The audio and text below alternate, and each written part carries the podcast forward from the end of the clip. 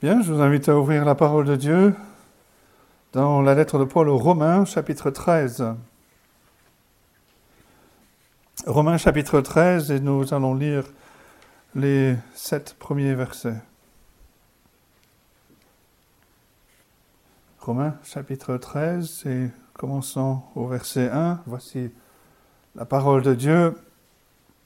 Que toute personne soit soumise aux autorités supérieures car il n'y a point d'autorité qui ne vienne de Dieu, et les autorités qui existent ont été instituées de Dieu. C'est pourquoi celui qui s'oppose à l'autorité résiste à l'ordre que Dieu a établi, et ceux qui résistent attireront une condamnation sur eux-mêmes.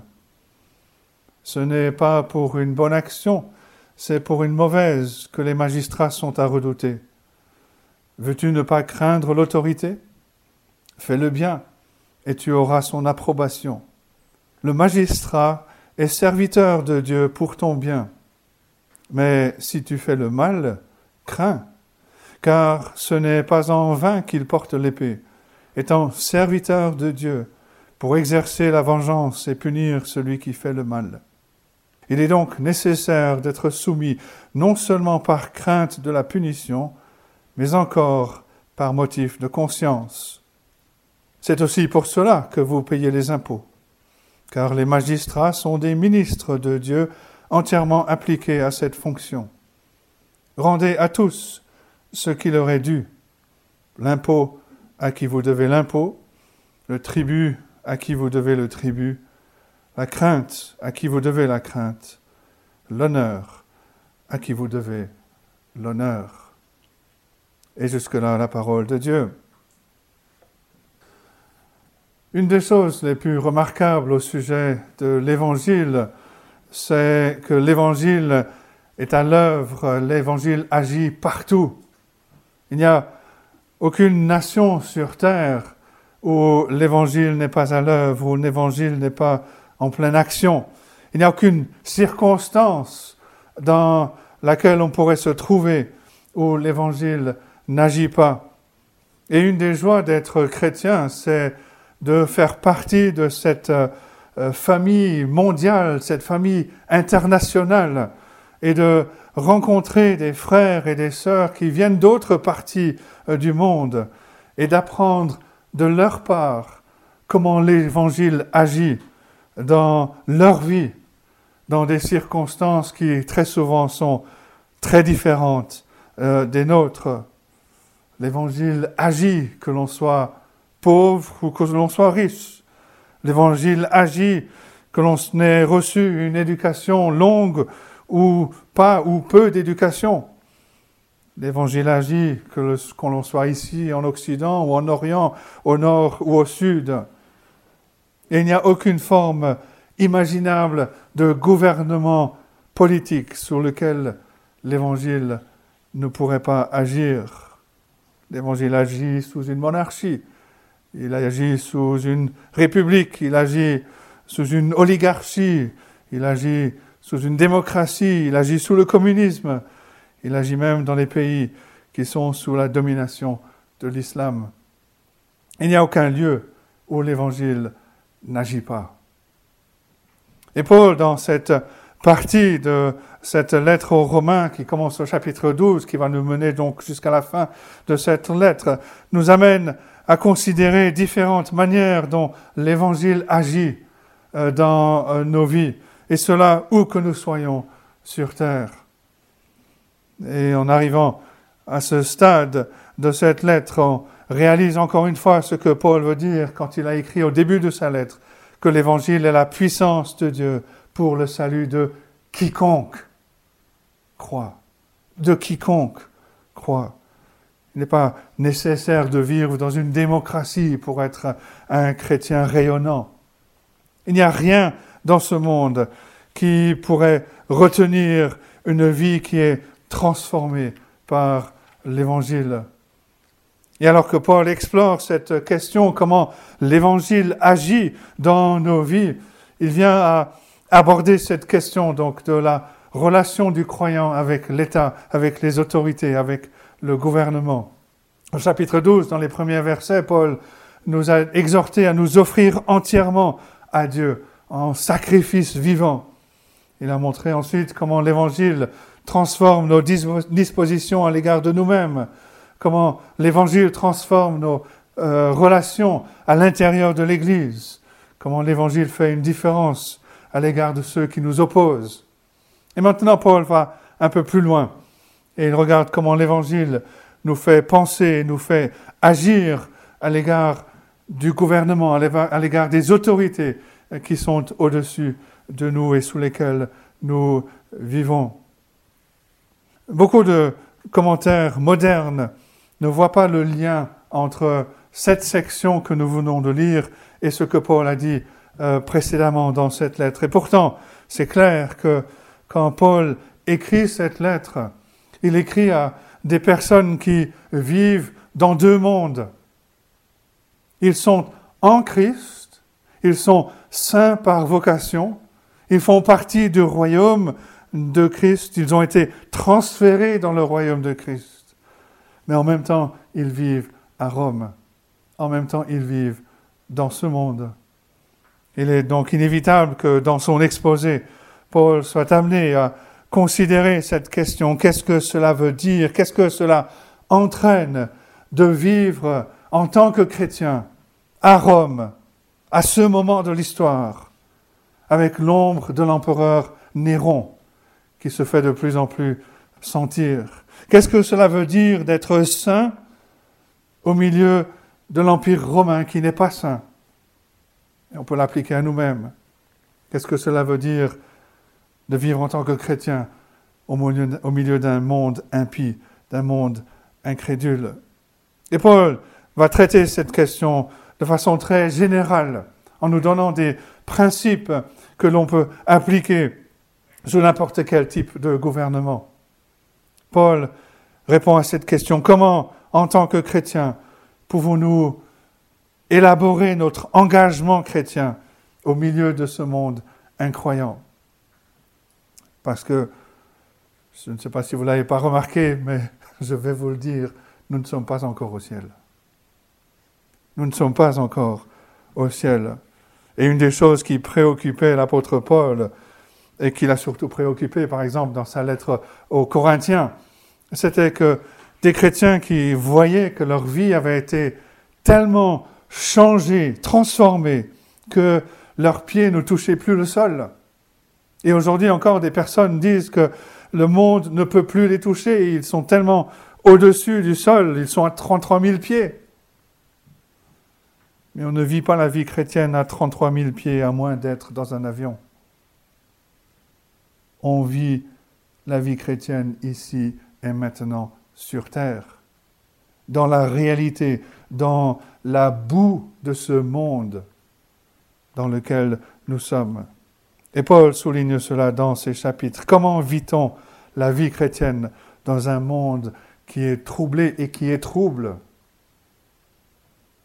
Peut-être qu'il y avait des croyants qui commençaient à croire si nous appartenons à un royaume qui n'est pas de ce monde, pourquoi devrions-nous payer des taxes et des impôts à un royaume qui est de ce monde? Des croyants encore aujourd'hui qui pensent cela. Et Paul nous dit non, mais soyez réalistes vivez sur terre. Vous êtes encore sur terre. Nous sommes encore dans ce monde. Nous sommes appelés à servir Christ dans ce monde.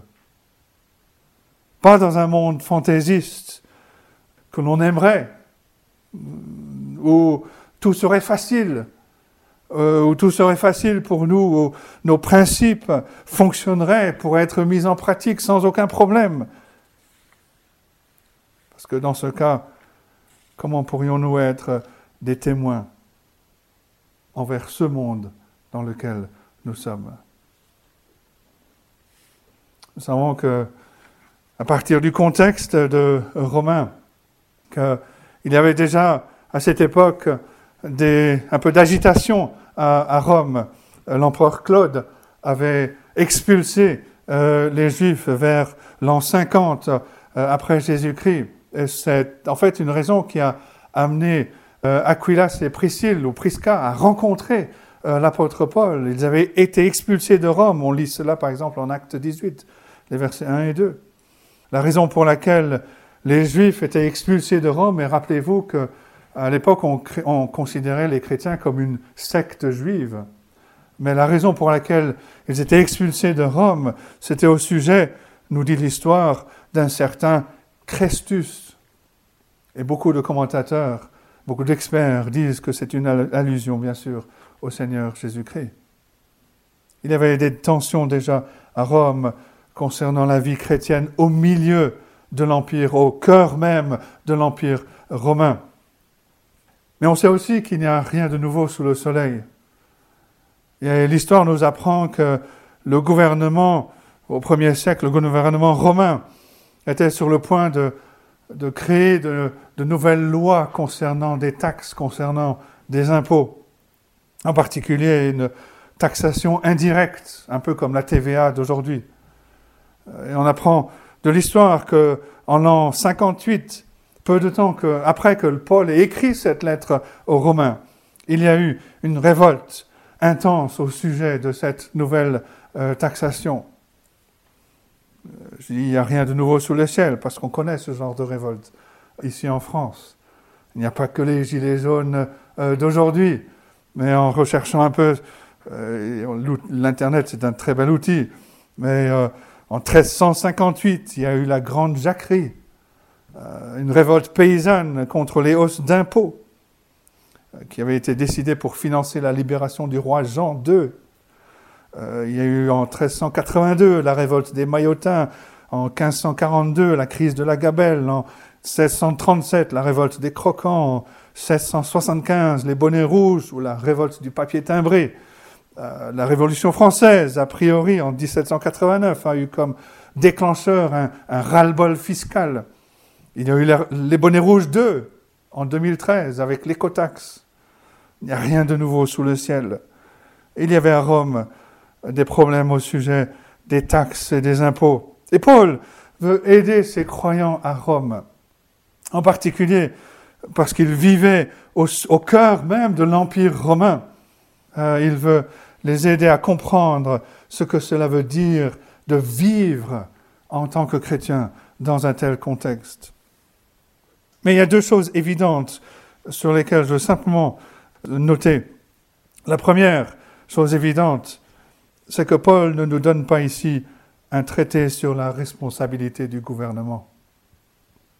Paul s'adresse à des croyants et il nous dit comment vivre en tant que chrétien, quel que soit le gouvernement, quelles que soient les autorités. Et la deuxième chose, c'est que Paul ne s'adresse pas au, gouvernement. Paul n'écrit pas au gouvernement, Paul écrit à des croyants. Paul mentionne bien sûr ce qu'un gouvernement est appelé à faire, mais il, dit à, ses croyants qui sont à Rome, voici ce que vous êtes appelés à vivre, voici comment vous êtes appelés à vivre en tant que croyants. Certaines personnes qui habitent dans l'Occident, dans les pays libres, vont lire ce passage et vont soulever des questions, oui, mais qu'est-ce qu'on fait si ceci arrive? Ou qu'est-ce qu'on fait si cela arrive? Mais on aimerait leur poser la question, mais quand est-ce que ceci est arrivé? Ou quand est-ce que cela est arrivé?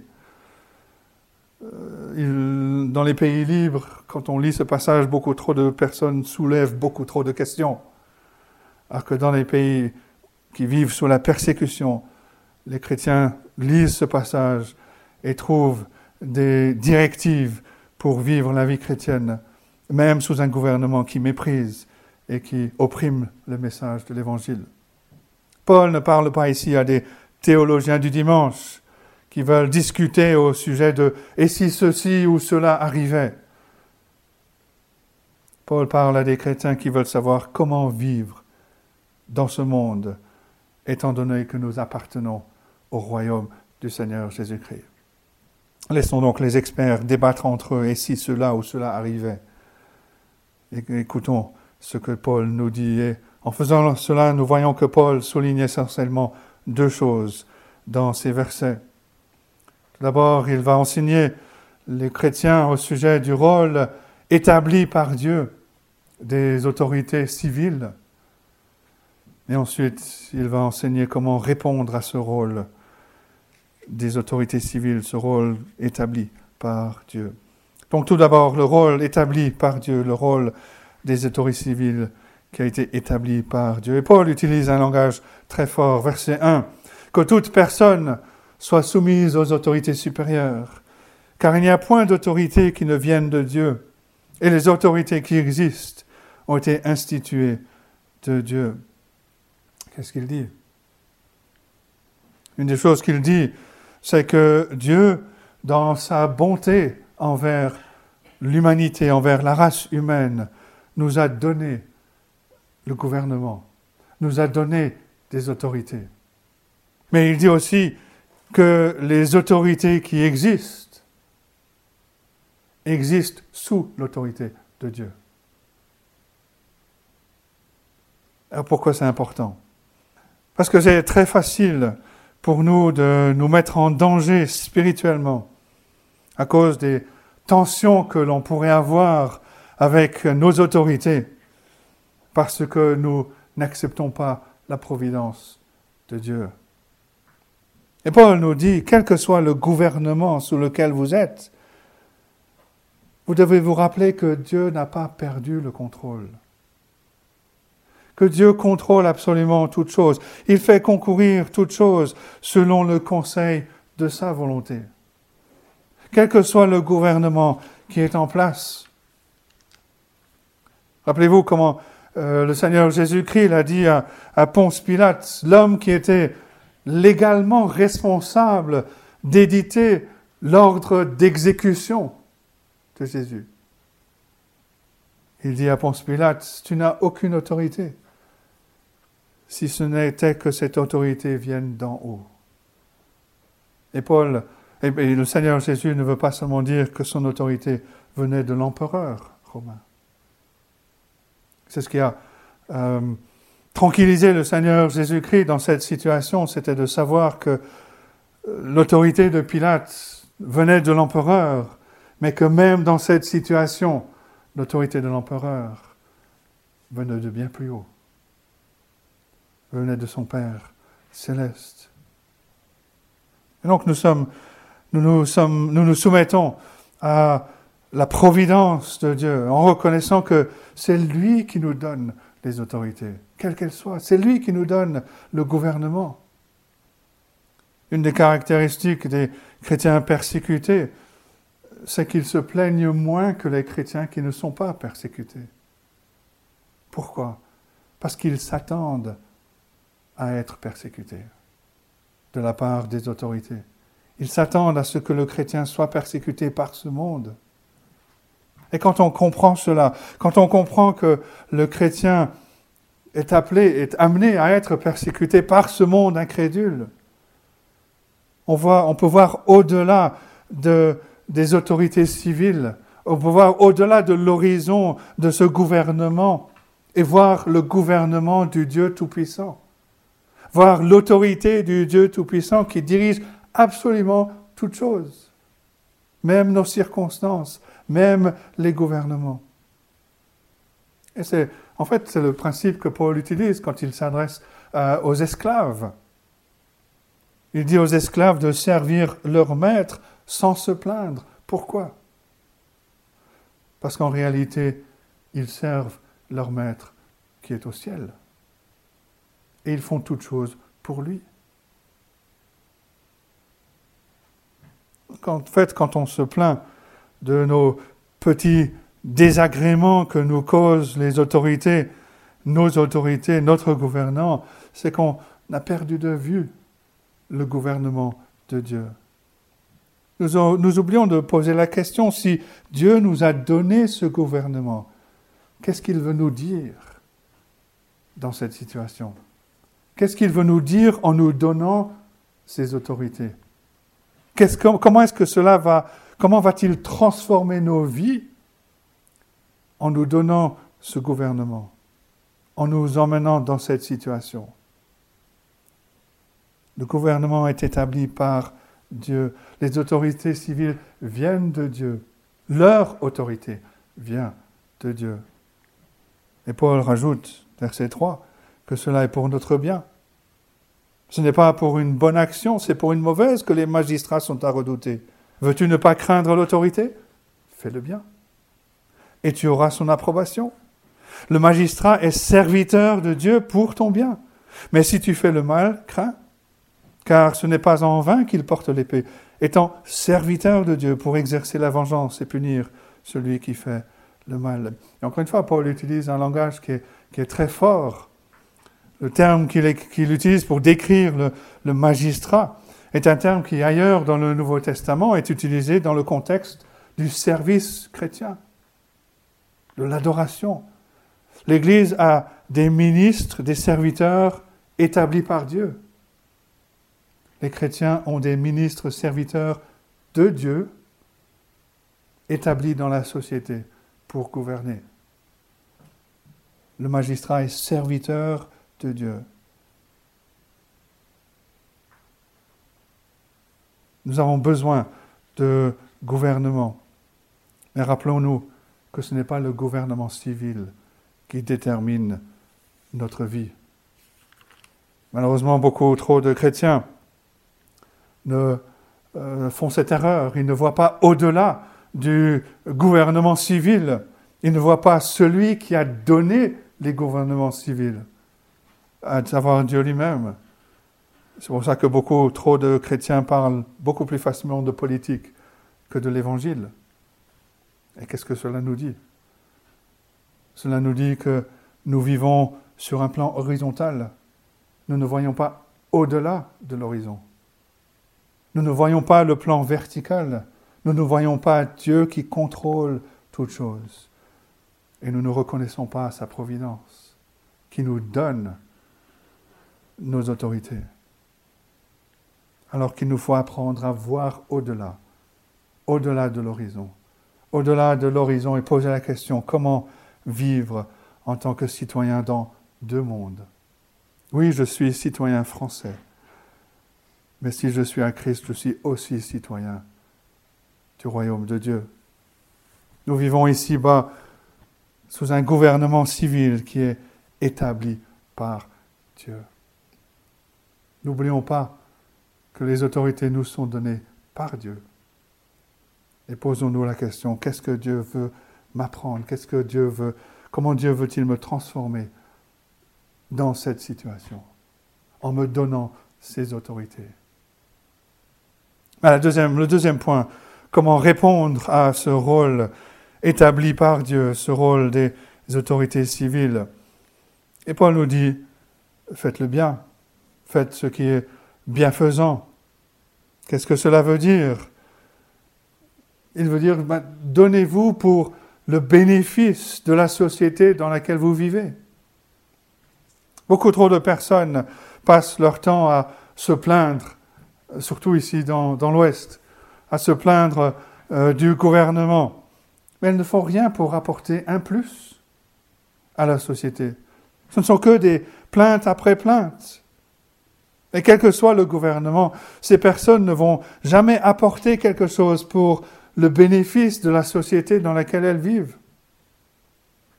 Et Paul nous, rappelle que nous sommes appelés à faire ce qui est bien, à apporter un plus à la société. Et on pourrait le voir dans, toutes les Écritures. Je pense en particulier à, ces paroles de, Jérémie au peuple à Babylone.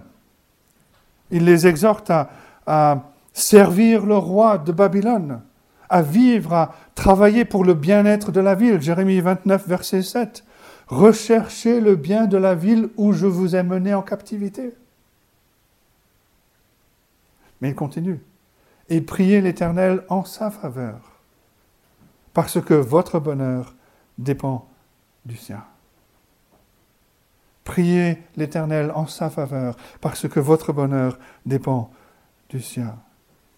Il faut qu'il y ait cet équilibre euh, entre, effectivement, on peut reprocher certaines choses, mais d'un un autre côté, il faut que nous soyons impliqués en faisant le bien, en priant pour les autorités, en priant pour le gouvernement à rechercher le bien de la ville où nous sommes, du pays où nous sommes, de la région où nous sommes. Ces chrétiens auxquels s'adresse l'apôtre Paul, ces chrétiens à Rome auraient pu dire, nous avons vu certaines tendances chez Néron, nous avons vu d'autres empereurs romains. Paul, toi, tu as souffert, Romain des Romains, alors que tu es citoyen romain. Alors on doit se battre. Et Paul dit, non, non, il n'est pas question de se battre, il est question de servir. Les seules armes avec lesquelles nous nous battons, sont des armes spirituelles. Nous avons l'épée, nous avons la parole de Dieu, nous avons la prière. Les chrétiens qui sont, qui sont, à, fond dans la politique sont souvent absents des réunions de prière parce que leurs armes sont charnelles. Leurs armes sont sur le plan horizontal. Et Paul nous dit au verset 5, il est donc nécessaire d'être soumis non seulement par crainte de la punition, mais encore par motif de conscience. Pourquoi est-ce qu'il dit par motif de conscience? Les autorités n'ont rien à faire avec notre conscience. Le gouvernement n'a aucun droit envers ma conscience. Alors pourquoi est-ce que Paul dit que nous devons nous soumettre aux autorités par motif de conscience? C'est parce que nous avons vu au-delà de l'autorité civile. Nous avons vu celui qui contrôle toutes choses. Parce que nous connaissons, nous le connaissons, et nous nous soumettons à cause de lui. Nous nous soumettons pour lui. Dieu nous appelle, à, appelle son peuple à, à être une culture alternative. Pas seulement une culture antagoniste à la culture du monde et qui vient lui rentrer dedans, mais un autre genre de culture. C'est ce que le Seigneur Jésus-Christ a dit à, Ponce Pilate quand il s'est tenu devant ce représentant de la puissance de l'Empire romain. Il a dit à Ponce Pilate, mon royaume n'est pas en train de donner des coups de tête à ton royaume, parce que mon royaume n'est pas de ce monde. Mon royaume opère sous tous les gouvernements de ce monde. Il agit quelles que soient les circonstances. Nous ne sommes pas seulement une culture antagoniste, mais vraiment véritablement une culture alternative, un autre genre de culture. Tout au long de l'histoire, il y a eu des chrétiens qui ont pensé que Paul ici parle seulement dans le cas où le gouvernement est bon. Mais l'argument ne tient pas. Il suffit de voir l'expérience du premier siècle. Les croyants ont vu les Romains crucifier le Sauveur. On pourrait dire, que c'était Ponce Pilate, mais pour le Seigneur Jésus-Christ, Ponce Pilate était le gouvernement romain. Paul lui-même a déjà été maltraité par les Romains. Comme on a dit déjà, l'empereur Claude avait chassé les chrétiens de Rome. Et quand on lit euh, les lettres, les conclusions des lettres de Paul ou la première lettre de Pierre, euh, on, voit un, principe, on voit des, chrétiens qui sont capables de servir le gouvernement sous lequel ils sont. Ils peuvent faire du bien partout. Paul va citer, Pierre va citer, vont citer des noms de personnes qui sont là au cœur de l'Empire romain et qui sont capables de servir le Seigneur Jésus-Christ au cœur de l'Empire romain. Mais que dirait-on, ou que dirait-il si on leur demandait de faire quelque chose contraire à la loi de Dieu?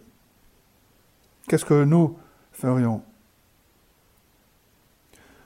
Nous sommes appelés à faire ce que Dieu dit et à accepter les conséquences qu'apporte ce gouvernement, parce qu'on est prêt à souffrir pour la vérité.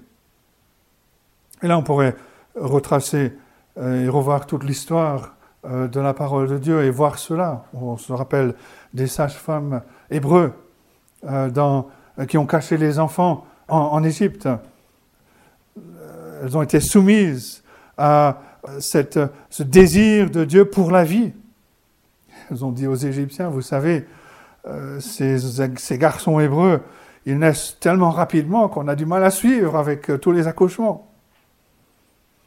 On peut penser aux trois compagnons de Daniel. Qu'est-ce qu'ils ont dit? Daniel 3, verset 17. Voici notre Dieu que nous servons peut nous délivrer de la fournaise ardente, et il nous délivrera de ta main, au roi. Sinon, sache, au roi, que nous ne servirons pas tes dieux, et que nous n'adorerons pas la statue d'or que tu as élevée. Il y a ce, désir de, servir euh, Dieu et de respecter, de, l'honorer. Pour penser aux apôtres, euh, on leur a dit, vous devez cesser de parler de Jésus-Christ. Et ils ont répondu, vous pouvez exercer n'importe quelle forme de gouvernement, mais nous, nous ne cesserons jamais de parler de Christ.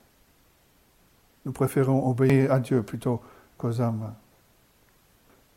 Tout ceci est vrai, mais ce n'est pas vraiment notre situation.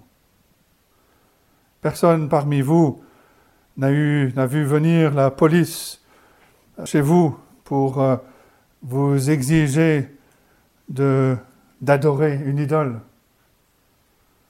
Personne ne vous a menacé d'être brûlé sur un bûcher si vous ne renonciez pas à votre foi chrétienne. Notre problème dans cette vie de liberté, cette vie avec un certain luxe, c'est que nous mettons l'accent sur des points secondaires. Nous nous plaignons de nos autorités. Nous nous plaignons de décisions de nos autorités. Mais est-ce que nous recherchons le bien? Est-ce que nous prions pour nos autorités? Est-ce que nous prions que Dieu ait pitié de cette nation, de ce gouvernement, de cette situation de la nation dans laquelle nous sommes? Est-ce qu'il y a cet équilibre entre oui, nous pouvons ne pas être d'accord, nous pouvons critiquer, mais de l'autre côté, est-ce que nous prions que Dieu ait pitié de ce gouvernement, de nos autorités parce que si on ne le fait pas, s'il n'y a pas cet équilibre, on ressemble au monde, on joue à la politique. Alors que nous sommes appelés à avoir une autre attitude, à vouloir le bien, à rechercher le bien, à faire le bien. Et Paul continue, les croyants, les chrétiens payent leur impôt, ils respectent les magistrats qui sont des ministres de Dieu, des serviteurs de Dieu. Est-ce que nous les respectons? Est-ce que nous le faisons? Encore une fois, est-ce que nous regardons au-delà? Au-delà de nos autorités civiles, au-delà de notre gouvernement, pour voir la providence de Dieu qui nous a donné ce gouvernement. Est-ce que nous voyons le Dieu Tout-Puissant qui règne, qui contrôle toutes choses, qui dirige toutes choses? Est-ce que nous voyons la main de Dieu Ou est-ce que nous nous contentons de lire ce que les journaux nous disent? Il faut davantage croire ce qu'on lit dans la parole de Dieu que ce qu'on lit dans les journaux. Notre Dieu règne. Et Paul nous rappelle que notre priorité, nos yeux ne doivent pas être fixés sur ces autorités qui ont été données par Dieu et qui sont là pour le bien de la nation, nos, regards, notre priorité doit être sur l'autorité de Dieu, sur le gouvernement de Dieu, sur toute chose. Nous obéissons aux autorités parce que nous voulons obéir à notre Dieu qui nous a donné les autorités, le gouvernement. Ne soyons pas de ceux qui se contentent de se plaindre, quel que soit le gouvernement, sans prier au sujet de ce qui se passe dans notre pays. Ne soyons pas de ceux qui critiquent sans servir. Sinon, ce ne sera qu'une autre forme de la même société dans laquelle nous vivons. Des personnes simplement avec des opinions différentes, alors que nous sommes des personnes avec un maître différent. Nous appartenons au roi des rois. Est-ce que nous prions pour ceux qui sont au-dessus de nous? Nous sommes appelés à être un, notre genre de communauté.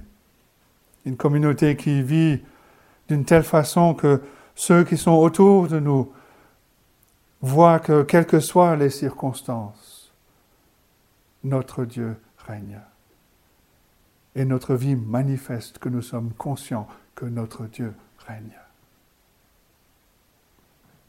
Que Dieu nous aide à être cette autre communauté, à être les meilleurs citoyens dans ce monde, ceux qui recherchent le bien de la ville, le bien de la région, le bien du pays dans lequel nous sommes, où Dieu nous a placés, qui prient pour les autorités que Dieu nous a données et qui reconnaissent en toute chose la providence de Dieu. Que Dieu règne en toutes choses. Que Dieu bénisse sa parole à nos cœurs ce matin. Amen.